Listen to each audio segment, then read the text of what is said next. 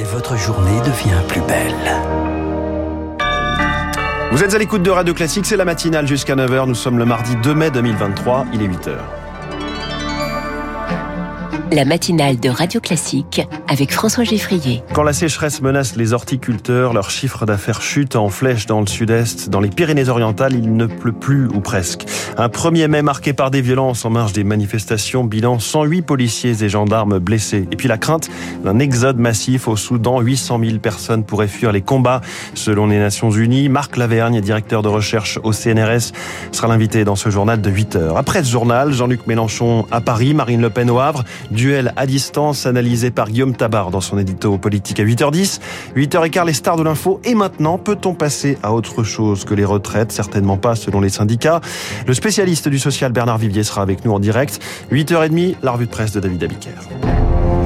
Radio classique. À la une, Lucille Bréau, les horticulteurs plombés par la sécheresse. Elle continue de gagner du terrain. 47 départements sont désormais en vigilance ou en alerte ou en crise. Dans les Pyrénées-Orientales, il ne pleut plus ou presque de nouvelles restrictions d'eau vont entrer en vigueur à partir du 10 mai. Arroser les pelouses est déjà interdit. Conséquence, les horticulteurs et les jardineries voient leur fréquentation et leur chiffre d'affaires chuter en flèche, Zoé Pallier. Une commune bordée par le plus long fleuve du département, presque à sec, trois mois plus tôt que d'habitude. Michel Fonkerny y cultive des tomates, des oignons et des fleurs en pot, mais peine à écouler sa production. La fréquentation est en baisse entre 30 et 40% avec euh, un panier d'achat qui baisse aussi de 50% Car les clients craignent de nouvelles restrictions d'eau, qu'anticipe aussi l'horticulteur. On a fait moins de semis, moins de plantes pour essayer de minimiser les pertes, puisque nous, ce ne sont que des plantes annuelles que l'on doit vendre dans le mois, voire les deux mois qui suivent. D'où l'inquiétude là, c'est la pleine saison pour nous. Normalement, le délai est assez court. Nicolas Lopez, lui, gère un réseau de trois jardineries et constate aussi l'inquiétude des clients. Depuis une vingtaine de jours, les conversations sont à 90% animées par la restriction d'eau, ce que je n'ai jamais vu. Ils ne vendent plus aucune semence de gazon et pour les autres produits,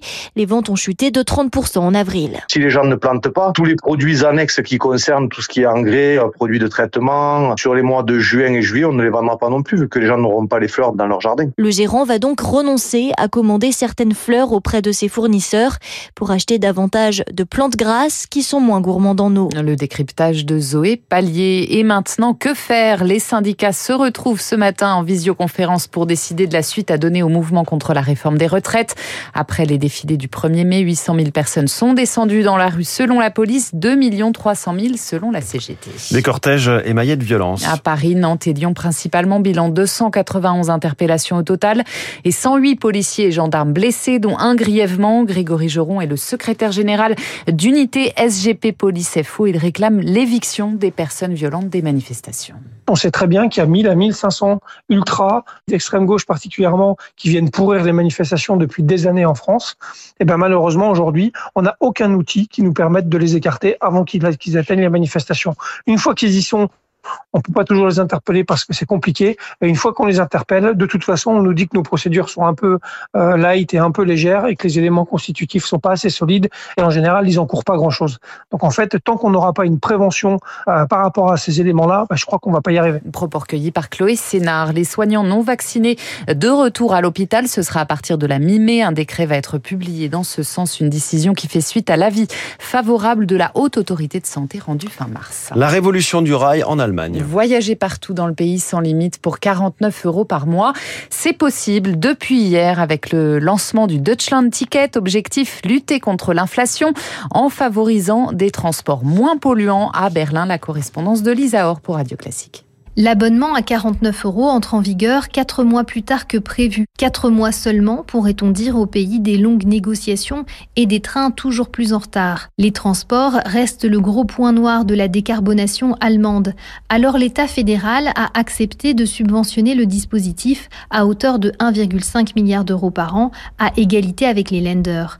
49 euros par mois pour monter à bord de tous les transports en commun et de tous les trains, sauf ceux à grande vitesse. Un immense effort de simplification qui fait suite au billet à 9 euros testé l'été dernier avec succès. 52 millions d'abonnements avaient été vendus. Il s'agissait alors de compenser la réduction des prix des carburants obtenus par les libéraux et décriés par les écologistes.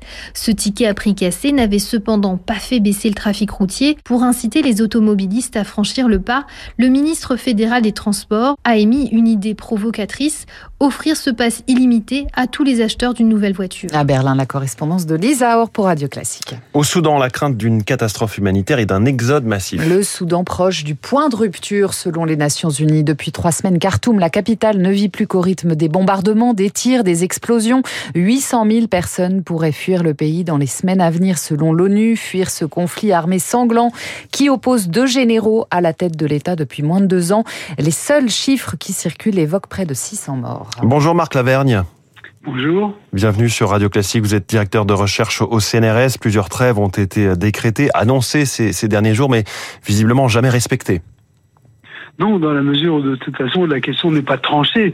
Hein, cet affrontement entre les militaires et les rebelles qui étaient leurs alliés, euh, c'est un affrontement à la vie à la mort. Hein. Euh, il faut qu'un des deux euh, arrive à, à l'emporter sur l'autre. Or, euh, chacun a des réserves et c'est la population civile qui prend le, le, le poids de, de, cet affrontement, euh, évidemment, de plein fouet, en particulier dans la capitale. Alors, Marc Lavergne, on sait que des négociations ont lieu en ce moment à l'étranger. C'est inenvisageable que les deux généraux se parlent directement?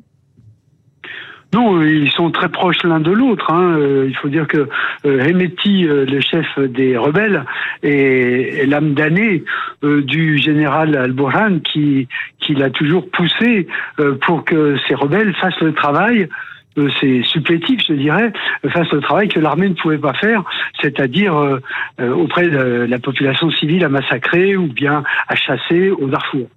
Est-ce que, est que la communauté internationale peut faire quelque chose aujourd'hui au Soudan? Pas, pas grand-chose. Hein. On constate qu'il euh, y, a, beaucoup d'embarras autour de cette question parce qu'il y a d'autres problèmes à l'échelle globale qu'on connaît bien, euh, y compris la guerre en Ukraine, etc.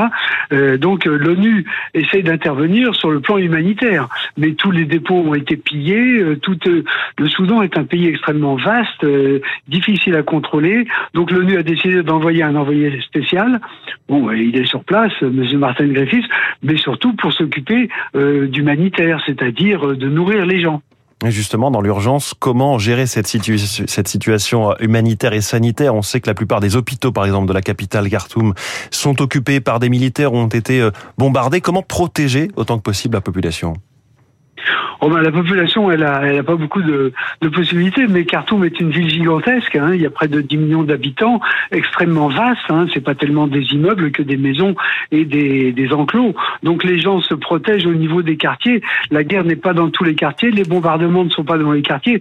D'ailleurs, ça n'est que l'armée qui, euh, par définition, a des avions pour bombarder.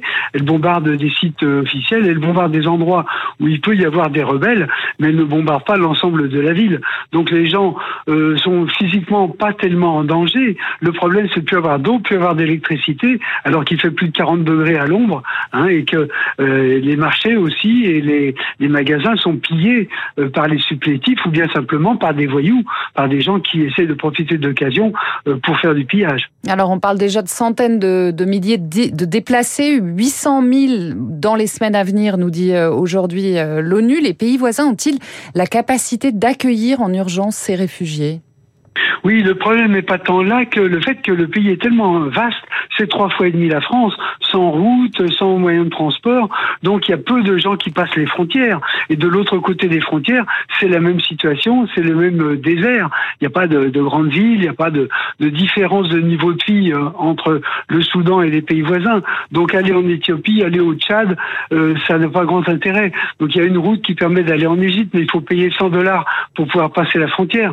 Ou il faut aller à Port-Soudan pour prendre le bateau pour aller en Arabie Saoudite. Mais là aussi, on n'accepte pas tout le monde.